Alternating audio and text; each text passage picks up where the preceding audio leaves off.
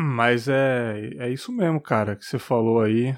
É, a gente só sente pena, né, cara? Porque, porra, é triste a pessoa não ter amigo e tal, né? Eu também me considero que eu não tenho, assim, pelo menos onde eu moro. Mas a, gente, a pessoa tem que muito se, se policiar sobre o que você tá fazendo. Ah, Beg, mas né, você mano? tem um monte de gente que gosta de você. Não é porque não tá presencialmente ali, geograficamente perto. Uhum. Tem uma diferença também, né, cara? Você, tipo, você ser querido e, e você ter aquele amigo, né? É verdade, é verdade. Quando você tá, tipo, num lugar onde você é querido e tal, é bacana. Só que essas pessoas não conhecem seus defeitos, as pessoas não conhecem suas fraquezas, né? Eles compram aquilo que, sei lá, que você vendeu de imagem, eles compram aquilo que eles agradam em você. Tanto é que não é incomum se você revelar uma, uma, uma posição que talvez seja polêmica ou que vai contra a pessoa, ela começar a desgostar, assim, ignorando tudo, tudo que aconteceu antes, né? É já amigo é uma parada mais, mais pesada, né, cara? Acho que quando você fala do amigo mesmo, é alguém que você conta, que você pode estar perto, dá, dá um maior trabalho. Eu, eu também tenho muitos, muitos colegas, muitos conhecidos, cara.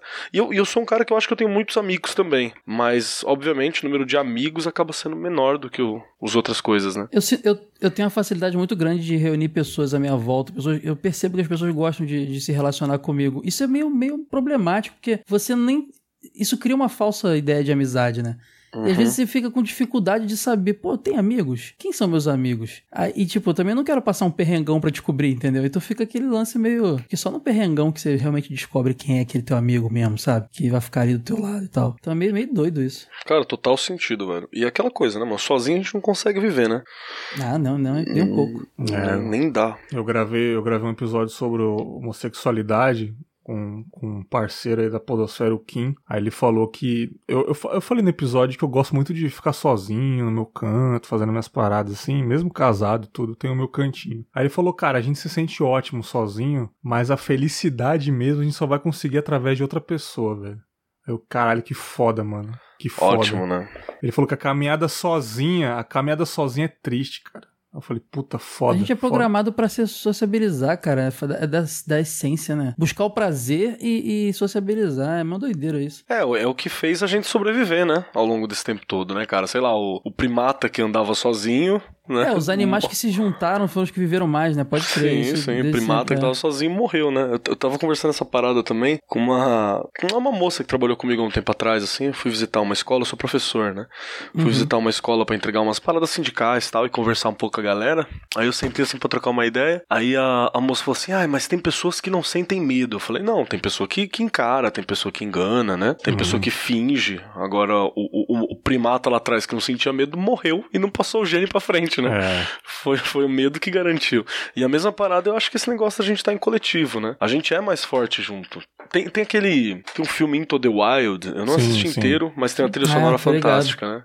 Eu acho que uma das últimas frases dele é justamente isso, né? A vida só vale a pena se for compartilhada. Eu puxo um pouco de Schopenhauer nesse rolê, assim, também, né? Que é essa uhum. coisa de que você. É, tem, é sofrimento a vida, né, cara? Se a gente consegue aliviar a bagagem de outro, é muito bonito da nossa parte, é muito bom para todos, né? É isso aí. É aquele conceito moderno de VDM, né? Vida de merda, faz todo sentido, né? A vida é, é uma associação de merda que a gente tenta buscar prazer entre elas, assim. É basicamente isso. É, eu, faz, nunca, faz sentido. eu nunca sei se, tipo. É que já. Acho que se não tivesse, se a gente não tivesse montado essa sociedade com alguns confortos, também ia ser difícil, né? Tem uma galera que tem aquela coisa, tipo, ah, não, mas no passado era tudo melhor. Velho, sei lá, se caçar galinha e comer fruta, torcer pra não estar tá envenenado era bom, uhum. né? Ó, que eu faço podcast de nostalgia e ouço muito isso da galera. Eu não tenho esse discurso, não. Mas eu ouço uhum. muito isso, cara. É, eu não Pessoal... sei, né, velho? Pode crer. Cara, mesmo era jogar naquele Nintendinho 16 bits. Ei, Porra, cara, você tem certeza, velho? Eu acho do cacete, mas também acho irado jogar um, um, Nintendo Switch, cara. Eu sou. Cara, eu tô aí pra curtir, cara. O pessoal que fica limitando. Quem se limita, sei lá, só se ferra. É, você perde, né, mano? Siga o Confábulas no Twitter, arroba podconfábulas, no Instagram, arroba confábulas e se você gosta do projeto e tá afim de ajudar, seja um assinante no PicPay, arroba Confábulas no aplicativo. Fiquem com o episódio.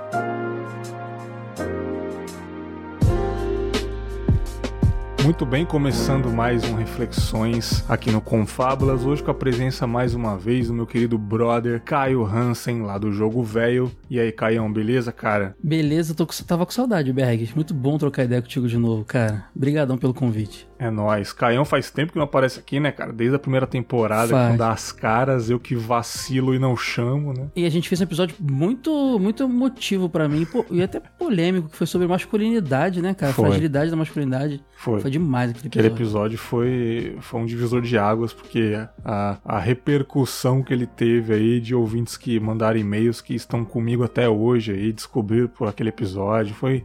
Teve uma época que ele, ele ficou nos trend topics do Twitter, você acredita, cara? Não sei como. Caramba, e tu não, Não e tu não falava essas coisas, cara? Que Fantástico. droga, eu queria, queria muito ter sabido disso na época.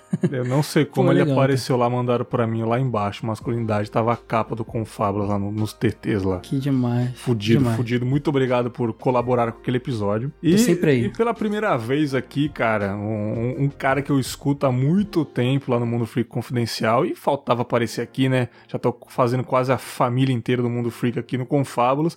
E também ele é do Magicando Marcos Keller. E aí, Marcão, beleza, cara? Tudo bom, Bergs? Tudo bom, Caio? Muito bacana estar aqui, cara. Eu acho que, tipo, a gente sempre fala que, que podcast é aquela coisa de você estar participando do papo, né? E, Uhum. e o Confabulas, ele é um papo.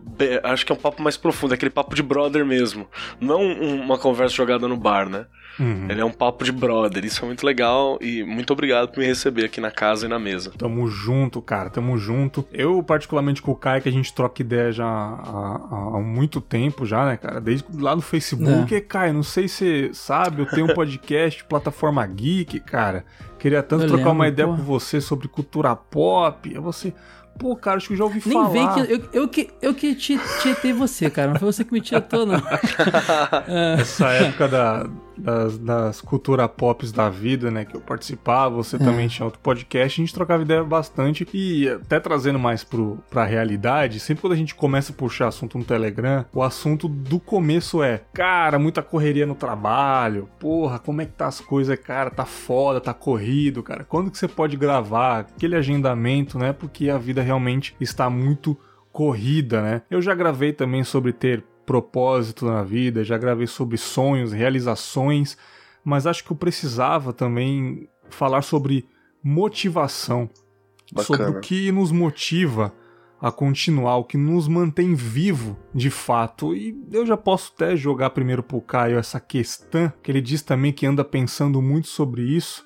O que você tem para falar pra gente sobre motivação que te mantém vivo a continuar, cara? Cara, é, a gente não pode negar, a gente tava trocando ideia aqui antes, que a gente, nós somos programados pra buscar prazer, né, cara? Não tem jeito, é, é uma doideira. A gente come chocolate porque é gostoso. A gente, tudo que a gente faz é, é, por, é por busca de prazer. E não, acho que esse é o nosso lado mais animal da parada. Mas assim, cara, eu, eu basicamente ando vivendo aquela, aquela fase do, poxa, cheguei na vida adulta e tô descobrindo que era muito mais legal quando era criança, sabe? É, Eu sempre falava, pô, quero crescer. E meus pais falavam, não, você vai sentir falta dessa época. E realmente a gente sente falta da época. A gente não trocaria, por motivos óbvios, óbvios mas é, era muito, muito mais confortável ser criança. E eu acho que a gente. Eu, eu, eu, perco, eu tenho perdido muita motivação e de muita coisa, assim. Porque a gente cria, eu acho que a nossa geração, ela, ela, ela foi programada pra gente querer. Achar, a gente acha que vai muito mais longe do que realmente a gente pode ir. E não é porque a gente não tem capacidade, é porque justi- o mundo não é essa, essa ah, só basta querer e correr atrás que você consegue. Isso é uma lenda e isso mata tanta gente. Não, é tão triste, sabe? isso. Esse pensamento. Eu, particularmente, odeio pensar nisso. Pois é, cara, e eu fui muito alimentado desse pensamento, cara. Eu tive umas coisas na minha vida assim que me enganaram. É, eu tive uma oportunidade de trabalhar com, na TV no início da minha faculdade de comunicação. Meus amigos não tiveram. Eu pensava, caramba, eu sou um cara bom nisso, né? E até poderia ser, mas aquilo foi só uma sorte, cara. E, e aí eu tava no lugar certo na hora certa, sabe? E aí eu acabei tomando um puxão ali de tapete e, e a vida me falou: olha, não, você não é isso tudo não. E a gente vai ficando des- desmotivado. Hoje eu percebo que é aquele lance da. o- o- a jornada é, é o que é o grande lance, né? Então quando eu Porra, faço meus total. podcasts. O podcast, que é o meu grande tesão da vida, que como muita gente fala, minha cachaça e tudo mais, que eu faço desde 2011 e tudo mais. Cara, é, eu nunca fiz grana com podcast, de verdade. Eu nunca.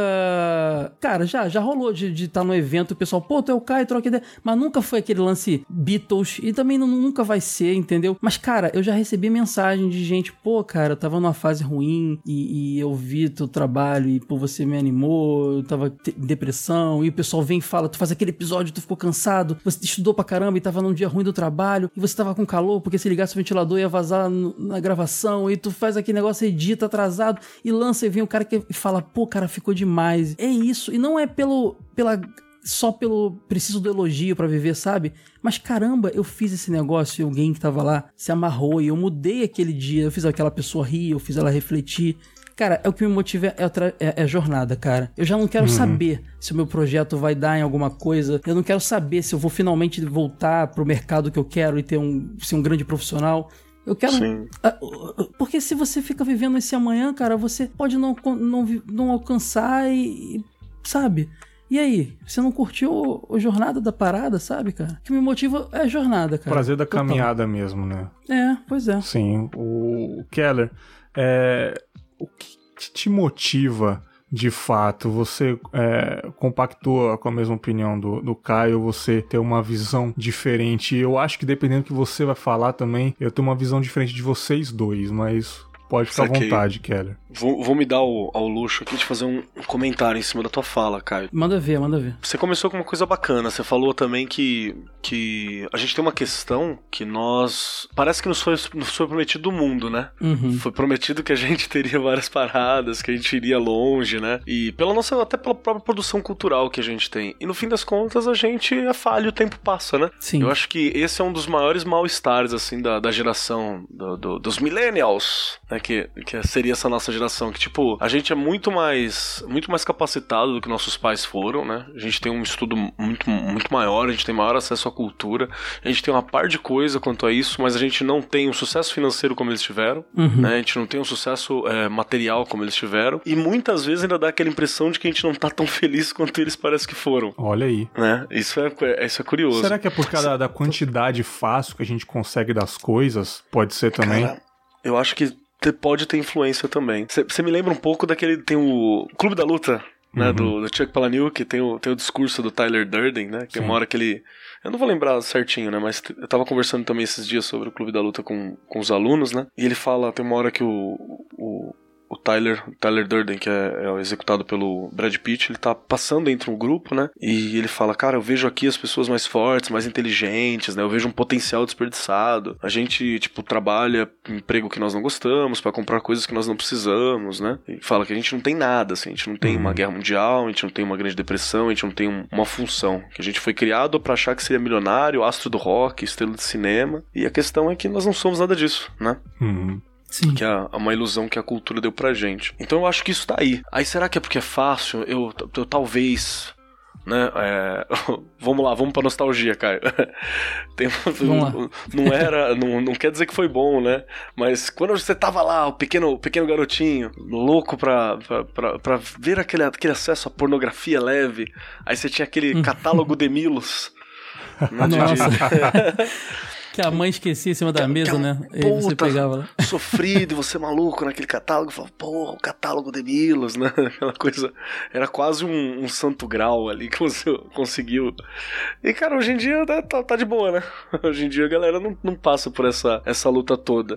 Mas eu também não sei se é isso, né? Eu, mas eu acho que a gente, assim, a gente analisa um agravante que a gente tem. Como é, você falou daquilo que nos motiva, né? Eu acho que talvez, e aí é bem um achismo mesmo, é baseado em nada, talvez como não foi prometido tanto para a geração, sei lá, dos nossos pais e nossos avós, é, a força que eles precisavam para se mover era grande, obviamente, porque foi grande foi suficiente para eles naquela época.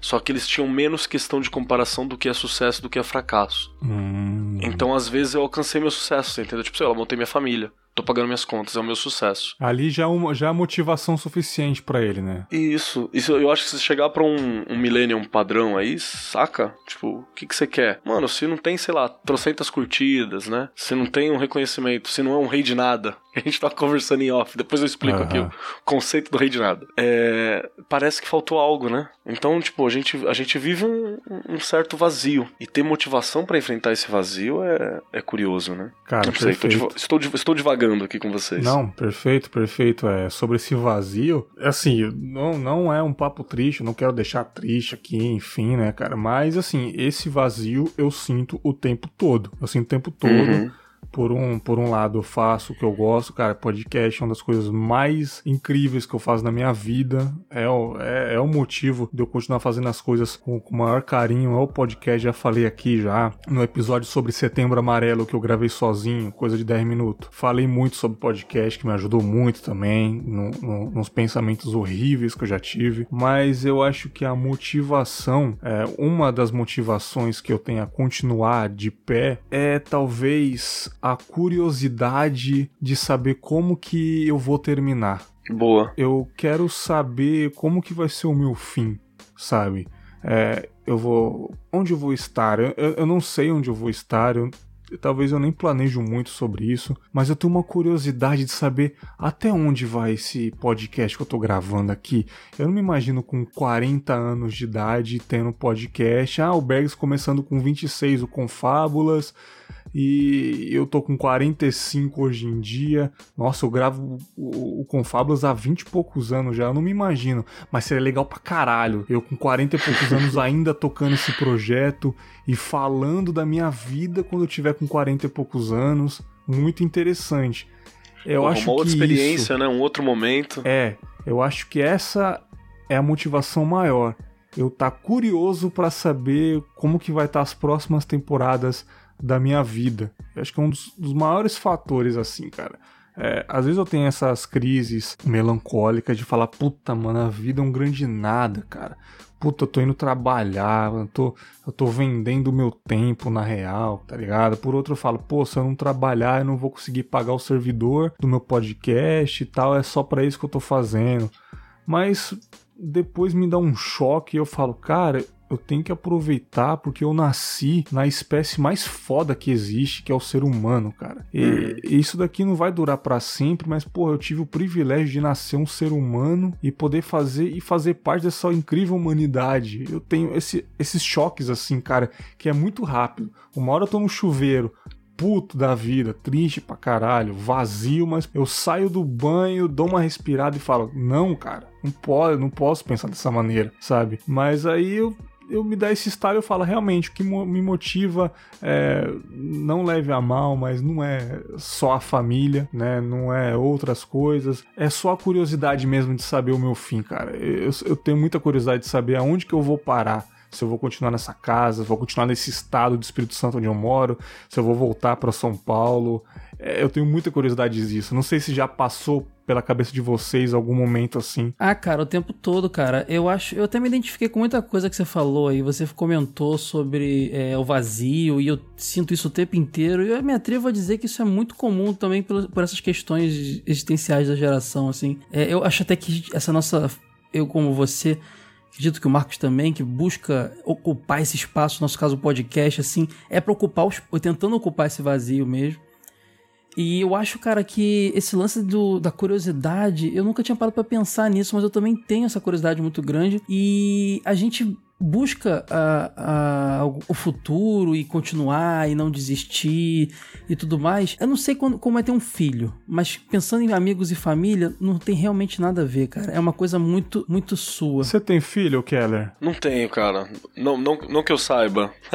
é, só, é, é, pessoal, cara. É nosso. É só tá dentro de nós, cara. É, porque se vocês tivessem filho já, talvez o assunto ia para o um lugar completo completamente diferente. É, eu acho que aí você tem uma outra responsa, né? É, é verdade, né? Você tem um é outro eu acho que coisa. fora, fora, desculpa cortar você, Marcos, mas Não, fora vontade, um, um, um, problema, talvez, é, é, é, uma disfunção psíquica e tal, eu acho que o filho é uma grande injeção de, de, de, de motivação, né? O meu irmão fala isso, cara. Ele fala sim, que depois sim. que meu sobrinho nasceu, assim, ele falou, cara, eu não posso mais morrer, cara. Eu sim. tenho medo. Eu não, tinha, eu não tinha medo de morrer. Meu irmão fazia um monte, um monte de loucura e não posso mais morrer. Eu preciso estar vivo. A não ser que a pessoa tenha alguma doença, né? Que temos pessoas que acabam com suas vidas mesmo tendo filhos, mas aí é um outro lance, né? É, é, acho que realmente você trazendo duas pessoas que não têm filhos fica um, uma, um questionamento maior, porque o cara diria só assim: e aí, cara, o que, que te mantém continuar? Quer continuar meu filho? Acho que seria uma resposta aí. Valeu, tchau, é, podcast porque, acabou. Tipo, ia ser um puta resumo, embora, sei lá, a gente tenha famílias. É, é. Se a gente não gerou ninguém, é nós por nós por enquanto, sabe? Sim, exatamente. A gente é um indivíduo. Exatamente. Tudo bem, eu tenho filho, continuo sendo um indivíduo. Mas, mano, a, a, dimensão muda muito, cara. É, uma, é um negócio, é, um, é uma parada ali, cara. É responsabilidade pura que, que é seu, né, cara? E, tipo, você não é mais só você né, nessa merda desse mundo aqui, sabe? É, eu acho que o nosso formato de sociedade, ele, ele, ele diz que, tipo assim, se você for embora, ninguém vai cuidar do teu filho, ninguém tem essa obrigação, né? A gente não vive numa sociedade sociedade que, sei lá, os filhos são criados por todos, né? Tipo, você tem sociedades aborígenes que a, a criança, ela é da, da tribo, né? Ela não é só do pai e da mãe. Então, tipo, se eu morri, tudo bem, né? Sim. Passa pro próximo. Então eu consigo continuar realizando e tal. Mas na nossa, não.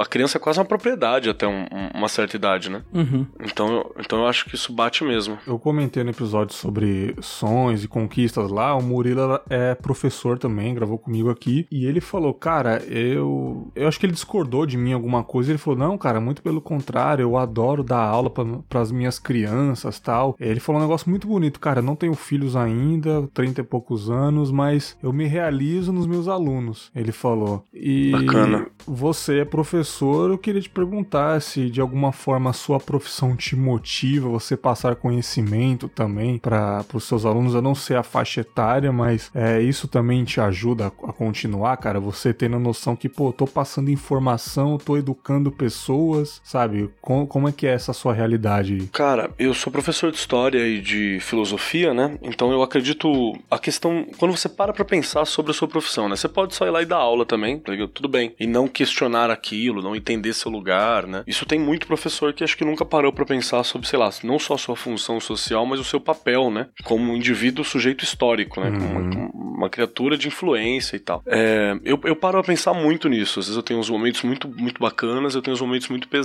também. E eu vou te falar que eu entendo o meu papel num processo de legado mesmo, saca? Olha aí, cara. É, é, exato, é um processo de legado. Então eu tenho uma, uma coisa que eu preciso passar e o que eu tô passando é um conhecimento que foi acumulado lá atrás. O que eu tô passando é um conhecimento que pessoas morreram para manter. Tem, um, tem uma aula que eu, que eu gosto muito de dar, que é sobre um maluco chamado Walter Benjamin. Né? Walter Benjamin é um filósofo alemão, historiador, e ele tem um, um texto chamado Teses da História. E, ele, e, é, e é absurdo como essas teses da história dele, ele, ele analisa como nós temos perdido sempre, nós enquanto, né, enquanto tipo, a gente não, não nasceu na classe dominante, nossa vida não tá resolvida, né? Uhum. Uhum. A gente não é herdeiro de nada, a gente não, nossa vida não tá resolvida. A gente tem que batalhar aqui pra botar comida na mesa todo dia, né? A gente tem que batalhar para manter nossa, nossa informação claro. cultural, nossa formação cultural, né? Nada veio de graça. E aí ele fala como é difícil isso e tal, e ele, e ele tem um tom esperançoso. E o cara escreve essa parada e, e chamando pra luta, né? Falando assim, não, e a gente tem que manter, a gente tem que continuar, a gente tá perdendo sempre, a gente tem que continuar, a gente não pode desistir e tal. E o cara é judeu escrevendo isso na Alemanha em 40. Caralho, mano. Aí como é que então, tipo, você... que pariu, mano? É como ser positivo nessa época, é isso né? Que Esperançoso. Eu tô falando, como cara. ser... Às vezes eu me sinto um merda agora, cara. Pensando coisas negativas e você falando isso, né, mano? Eu termino essa aula assim, falando pra galera, né? E quando eu termino, a galera fala: gente, a gente tá com medo, a gente tá com.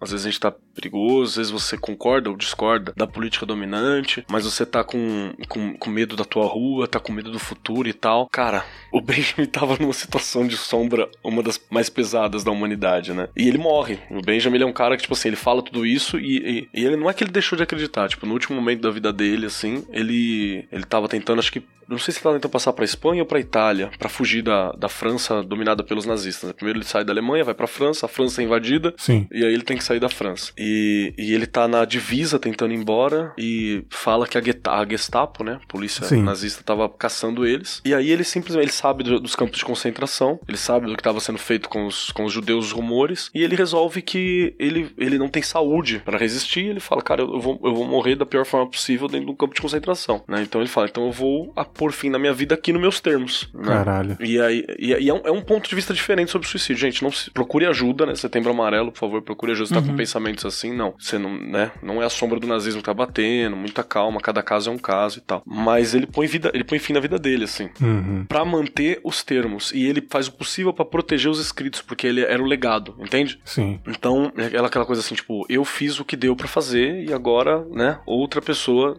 precisa fazer. Então tem uma noção de legado assim que eu acho que ela é bem forte, mas eu tento também não deixar isso, isso subir a cabeça, porque é um, é um pequeno papel, mas é um papel de formiga, né? É verdade. Tipo, não, não, é, não sou Messias, não, não somos Messias, eu não tenho obrigação e nem a aptidão e nem a competência para salvar ninguém.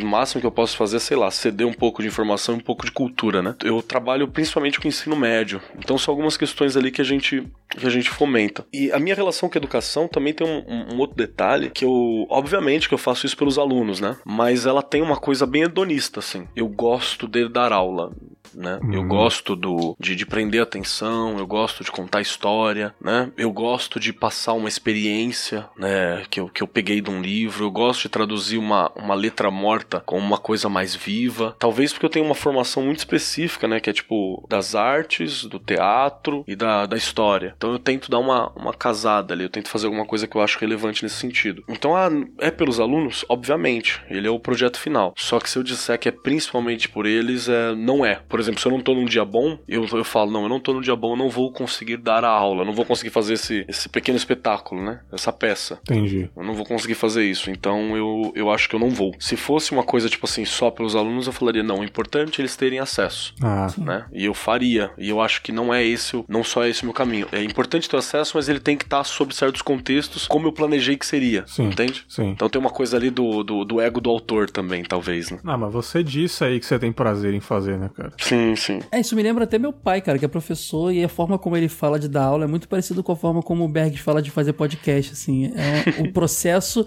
é muito recompensador, e aí eu volto para aquele lance que eu falei no início, né? O lance da jornada, do processo também. Se a gente ficar só pensando no objetivo, a gente pode se frustrar. Mas então a gente tem que se contentar também com o que a gente com agora, né, cara? Com, é. Pô, que legal, eu fiz aquele episódio Total. de podcast aqui, eu dei, eu dei aquela aula. Pô, ensinei, eu consegui ensinar aquele menino, aquela, aquele aluno ali que tava com dificuldade de entender aquilo, entendeu? É, é bacana uma, também, pensar no agora. Teve uma entrevista de um rabino que eu ouvi, cara. Aliás, rabinos são pessoas extremamente inteligentes, foda, são pessoas muito sábias, assim. E o cara falou que também esse lance de, de ter motivação sempre, cara, não é legal, não. Ele falou, não. e ele falou assim: ah, é até perigoso esse lance de a pessoa ter muita mente aberta também. Eu falei, como assim, cara? Ele que falou, legal. cara, é, você tem que você tem que ter alguma coisa no qual você segue. Ele fala muito bem da, do judaísmo, fala que o judaísmo não tem, não tem amarras nenhuma, mas ele fala, cara, Vamos simular com uma mente aberta, você querer se motivar toda hora. É como você pular de bug jump, mas tem que ter uma corda firme para te puxar, sabe? Você tem que ter alguma coisa que tá presa a você ali. Não você se apenas ser livre, livre, livre, ou você ter prazer, prazer o tempo todo e fazer o que você quer, porque isso daí vira um vício. Não vira mais o prazer de fato. Às vezes você tem que é, você tem que estar tá, é, preso em algo para você saber que você tem que continuar ali para amanhã ser uma coisa ainda melhor, sabe? Eu falei, cara, muito interessante, cara. Não é só semente aberta, semente aberta, nossa, querer tudo, fazer tudo. Não, você tem que ter alguma coisa, algum, algum cabresto pra te puxar também, né, cara? Olha que interessante isso, cara. Essa automotivação que você fala, Bergs, que não é, não é saudável, que o Rabino falou, me lembra muito discursos desses empreendedores de palco. Puta, sabe? que, que é aquilo, de... cara? de que você precisa o tempo inteiro. Você pode, cara, você consegue. Então olhe por outra perspectiva, quebra as regras, você Não, vai conseguir. Velho. Isso, isso é um perigo, cara, porque essa automotivação, esse a falta do, a gente tem que curtir às vezes a força, sabe? A, a, porque senão você tem, fica com o seu ego inflado e você pode virar um desde um, um cara chato, arrogante até um puta ditador, sabe? É, com poder na mão junto. Então assim, cara, é perigosíssimo e esses discursos de, de empreendedorismo de palco aí é, é, exatamente isso aí que o Rabino condenou, cara. Porque às vezes eu, eu, eu fico é, é, um pouco chateado, assim, caramba, cara, pô, não tô conseguindo ter aquele salário que eu queria ter e, tipo, pô, eu sei que eu sou bom tal. É isso que eu ia falar. Você se sente bem no seu emprego, Caio? Ah, não, atualmente não. Já tem um tempo não. que não. Eu já me senti muito bem. Mas não é por grana, não, Bergs. É porque é, eu tenho essa necessidade muito grande de, fazer diferença para as pessoas, assim. Às uhum. vezes eu sinto que o meu emprego é um pouco rotineiro. É por isso que eu acho que eu faço comunicação independente, sabe? Bacana. É tipo, caramba, eu faço uma coisa ali que atende o escritório que eu trabalho, mas caramba, quando eu chego em casa eu sei que eu faço um podcast que uma, uma galerona vai ouvir e tal. Acho que é por isso, entendeu? Você extravasa meio... a necessidade, né, cara, em é, área. entendeu? É por isso que... É, entendeu? Às vezes eu fico até... Eu até sinto que eu meio que saboto meus projetos. Hoje em dia não, no jogo velho, porque envolve muita gente. Mas eu sabotava muito projeto pessoal, assim. Que loucura, velho. Com relação à grana, porque eu não queria que o negócio virasse grana, sabe? E eu percebi depois que eu sabotava assim, as paradas, assim. É muito doido isso, cara. É muito doido quando para pra refletir dessa forma. É uma parada que podia te, te podia te tirar da, do que você não tava gostando de fazer, mas mesmo assim você botava um freio ali, né? É, porque é o medo daquilo ali se tornar igual o meu tal emprego. Ah, um negócio que eu não gosto de fazer. Maravilhoso. E vou te falar, eu vou te falar um lance, cara. É, eu, a gente falou no início de medo, né? A gente tá falando sobre ter medo. E que, e que a, a nossa espécie sobreviveu porque tinha medo. E eu sou muito medroso. Eu morro de medo de dinheiro. Eu não sei vocês, mas eu morro de medo de dinheiro. Eu acho que a coisa que eu mais tenho medo na vida, eu tenho muito medo você, de ganhar muito dinheiro. Medo de subir a sua cabeça, alguma coisa assim? De... Eu tenho medo de subir a cabeça, eu tenho medo das responsabilidades que o dinheiro tudo, traz. Tudo que eu tenho medo da ele, prisão. Né? É, o, dia, o dinheiro é uma pris, puta prisão, cara. Entendeu? Não, é Você, perigosíssimo, poxa, cara, às vezes. Essa pessoa tem a cabeça fraca. Exatamente. E, por exemplo, é... eu fico pensando, cara, eu tô no emprego X, que eu ganho um salário abaixo do que eu deveria e tal. E se eu sofrer um assédio moral, cara, eu vou poder falar, não, que se dane essa parada. Não tô dizendo que isso é legal, gente. Não peçam demissão por qualquer motivo. Mas que, sabe, se eu quiser, eu vou fazer. Mas e se eu ganho um puta salário e o custo de vida eh, da minha família cresce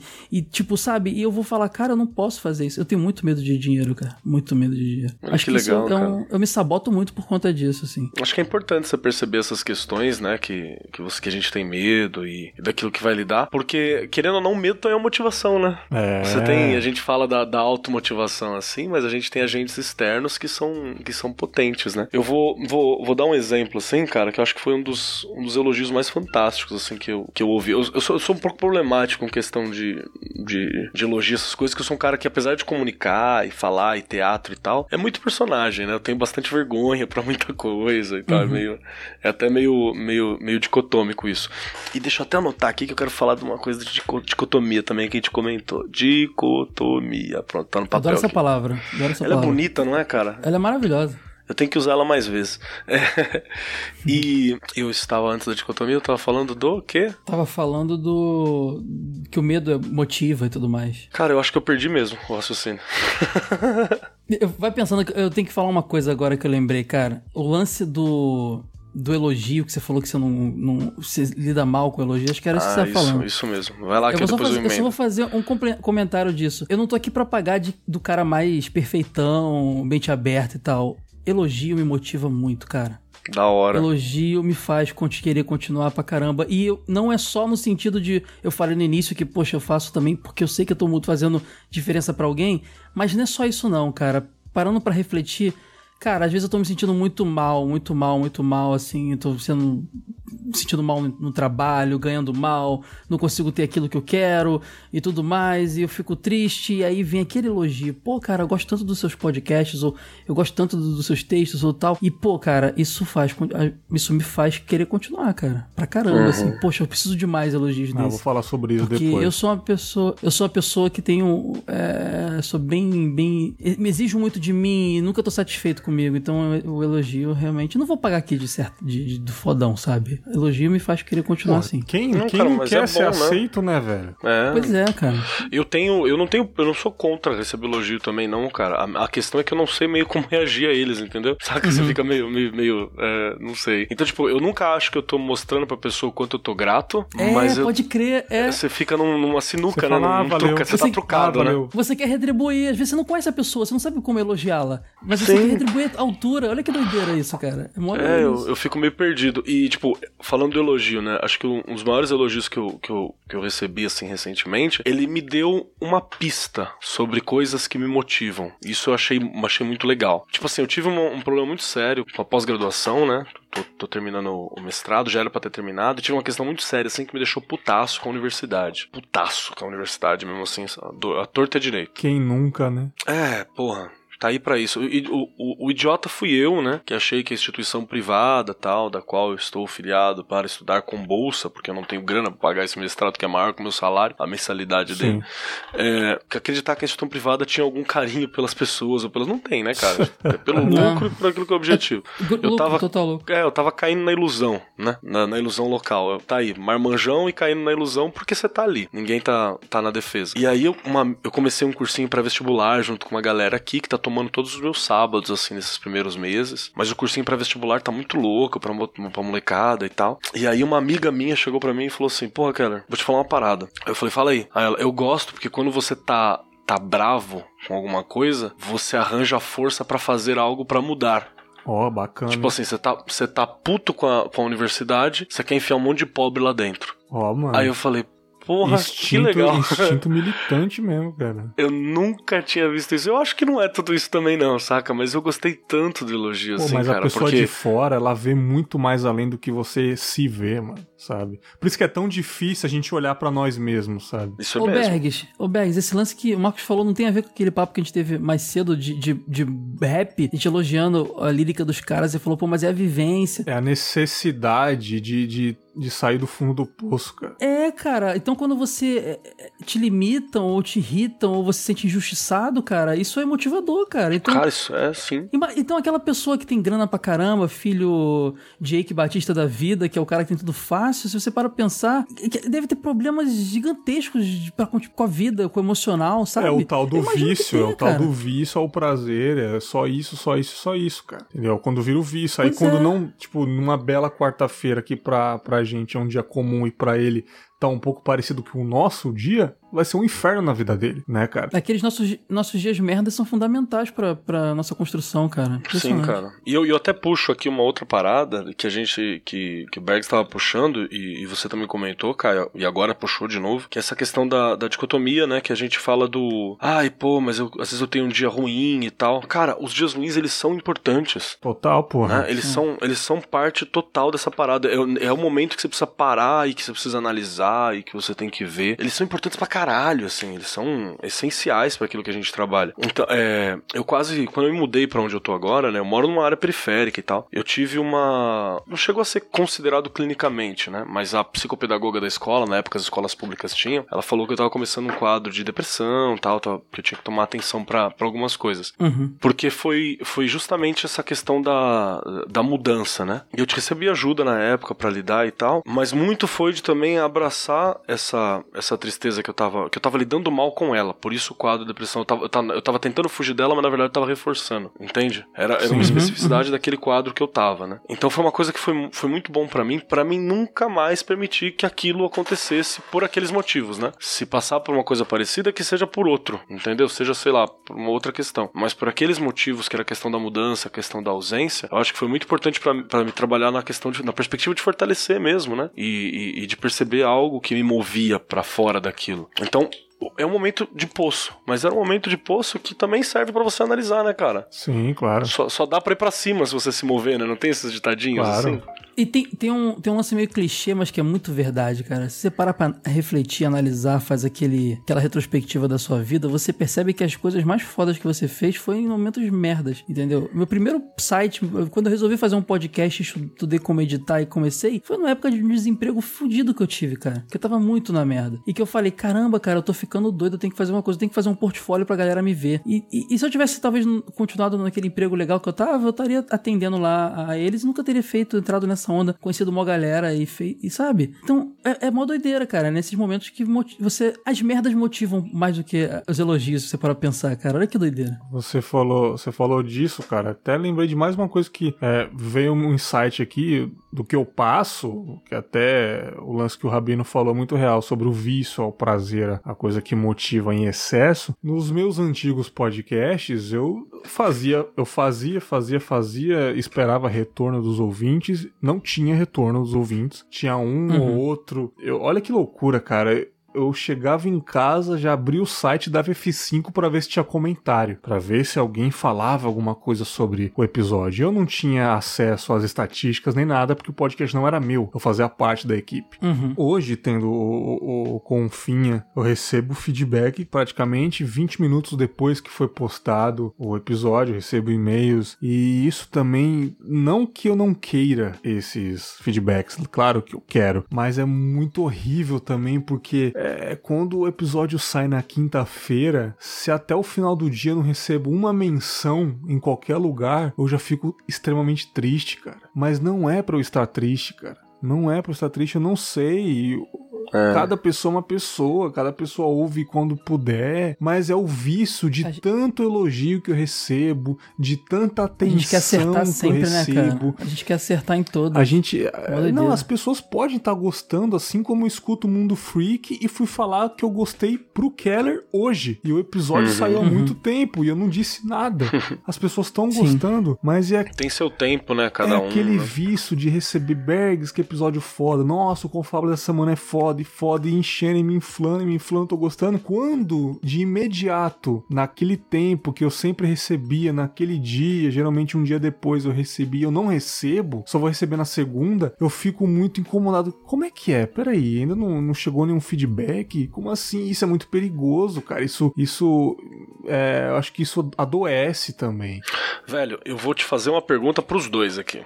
Será hum. que também não tem uma parada? Deve ter pesquisa sobre isso, mas eu vou usar aqui o, o, instituto, eu tirei do meu bumbum. Que é positivo também, essa coisa tipo assim, ah, eu vou dar um comentário de elogio e tal. O positivo, quando o cara gostou, ele tá satisfeito com aquilo, às vezes ele tá grato dentro dele. Uhum. Não chega em você. Sim. Né? Então o cara tá grato uhum. dentro dele e fala, porra, bacana, hein? Gostei disso, né? E ficou dentro dele. Nunca chegou, nunca saiu. O negativo parece que, sei lá, no nosso molde de sociedade atual, ou na cultura que a gente tem, ele inflama mais. E aí uhum. a pessoa parece que tem necessidade de jogar aquela insatisfação na tua cara. E aí a gente tem a falsa impressão, por exemplo, que às vezes o, o hate é maior, né? Isso tá acontecendo na rede social, é isso, é, né, O neurocientista, o Pedro Calabrese, ele fala, né, cara? Você sente mais quando você ganha 10 mil ou quando você perde 10 mil. Certeza que é perder. Né? As perdas ou aqueles 10 comentários te elogiando, você meio que tá acostumado, tanto elogio, mas aquele décimo primeiro falando lixo. Só uma palavra, lixo. Aquilo fica lixo, Bate lixo, forte, lixo, né? lixo, lixo.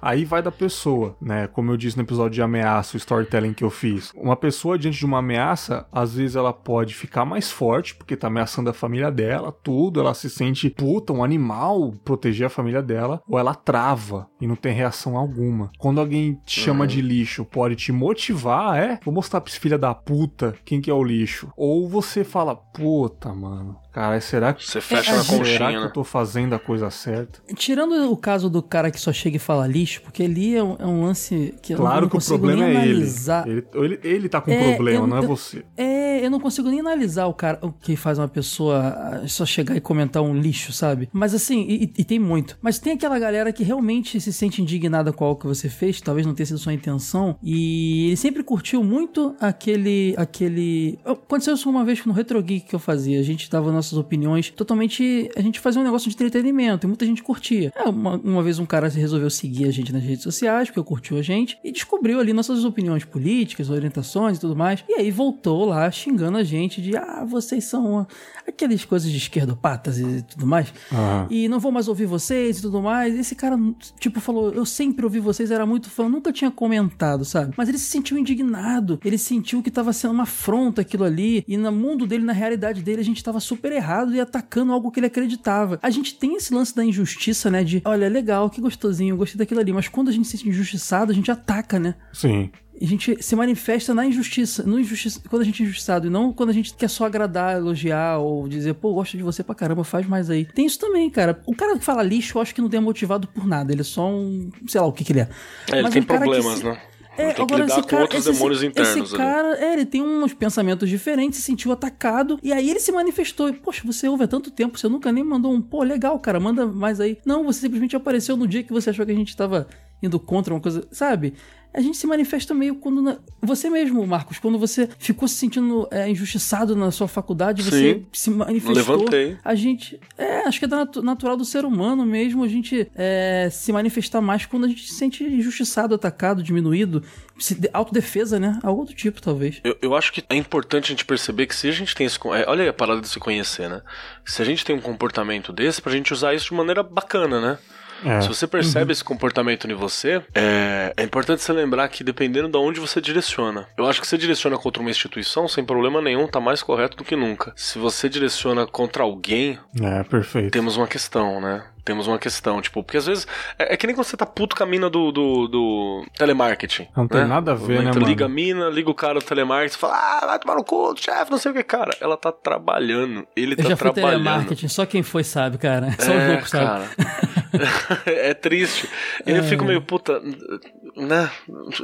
Às vezes a gente não consegue segurar, porque você tá tão bravo, já é, aconteceu não, tantas vezes, total, já repetiu tanto essa história, total, acontece. Mas é, é ali que você tem que direcionar tua fúria? né? Vou Sim. brigar, tipo, estou bravo com o banco, vou brigar com a caixa. Cara, não, né? A diferença entre banqueiro e bancário, né?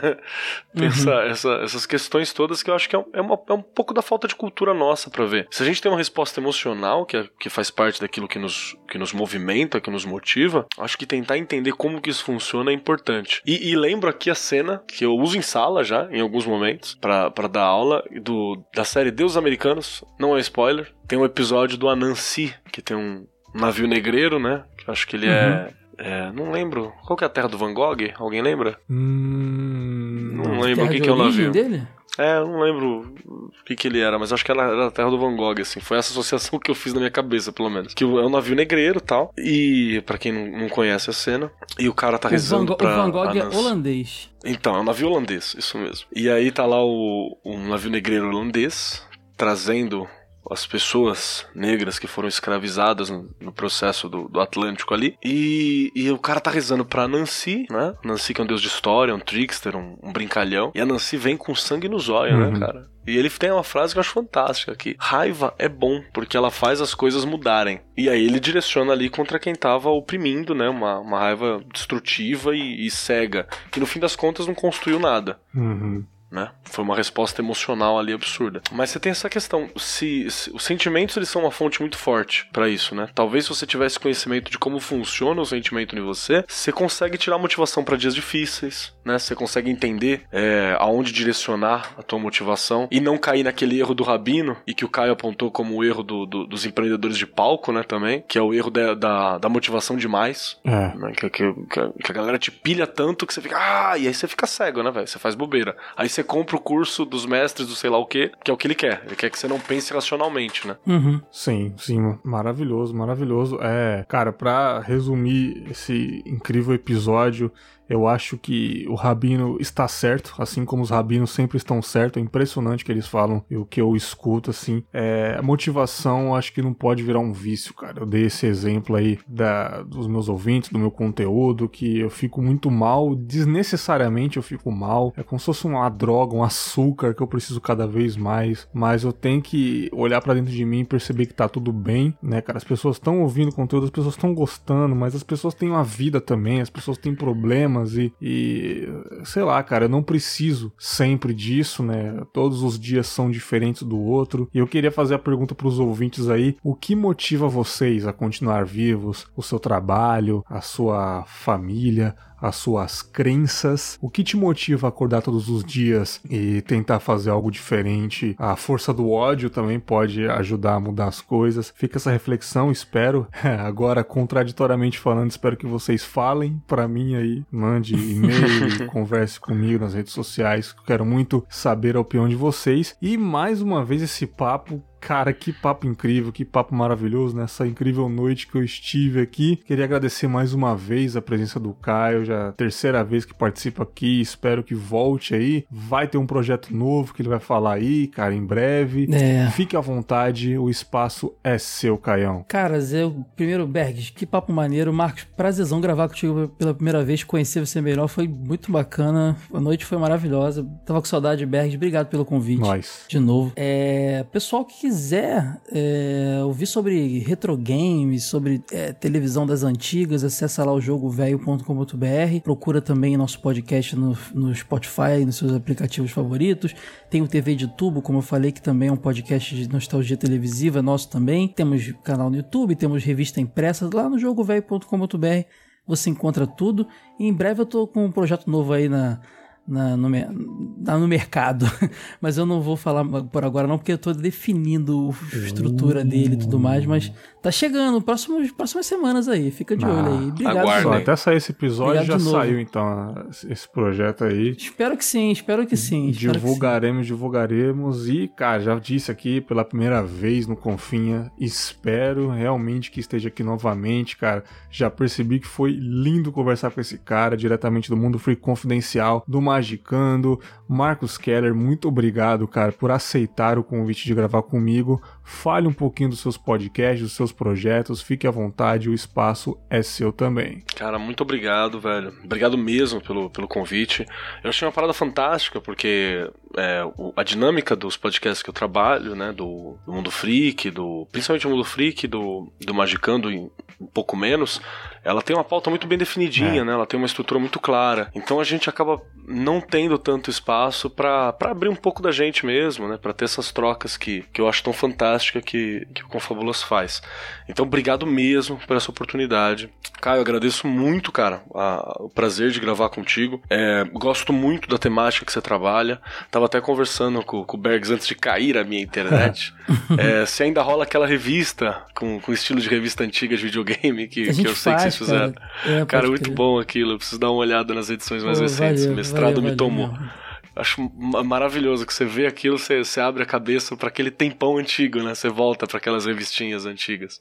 É Então, demais. parabéns pelo, pelo, pelo projeto em todo, né? Fique aguardo esse novo projeto que vocês estão fazendo. E pros ouvintes, né? é, eu sou lá do Mundo Freak Confidencial. É um podcast de entretenimento, onde a gente brinca com várias questões que estão ocultas e são teóricas e conspiratórias da humanidade. Eu acho fantástico que a gente já teve que fazer podcast dizendo: será que as teorias da conspiração foram longe demais?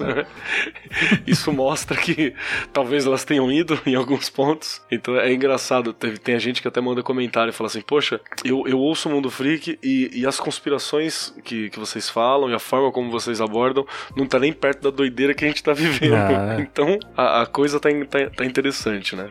Por favor, ouçam lá. É, sai toda quinta-feira. Recentemente a gente teve uma, um trabalho de, de, de uma dramatização em áudio, né? Sobre um, um- uma creepypasta, né? É o Bode em Pé. Foi um prazer fazer isso, mais virão, aguarde, então, por favor, ouçam lá. E nós temos o Magicando, né? Que é um envolvendo questões mais esotéricas, mais espiritualistas, sei que não é do gosto de muitos, que vocês podem dar uma olhadinha também, mas lá tem várias dessas dicas pra vida também, viu? Foda. De coisas que funcionam com a gente.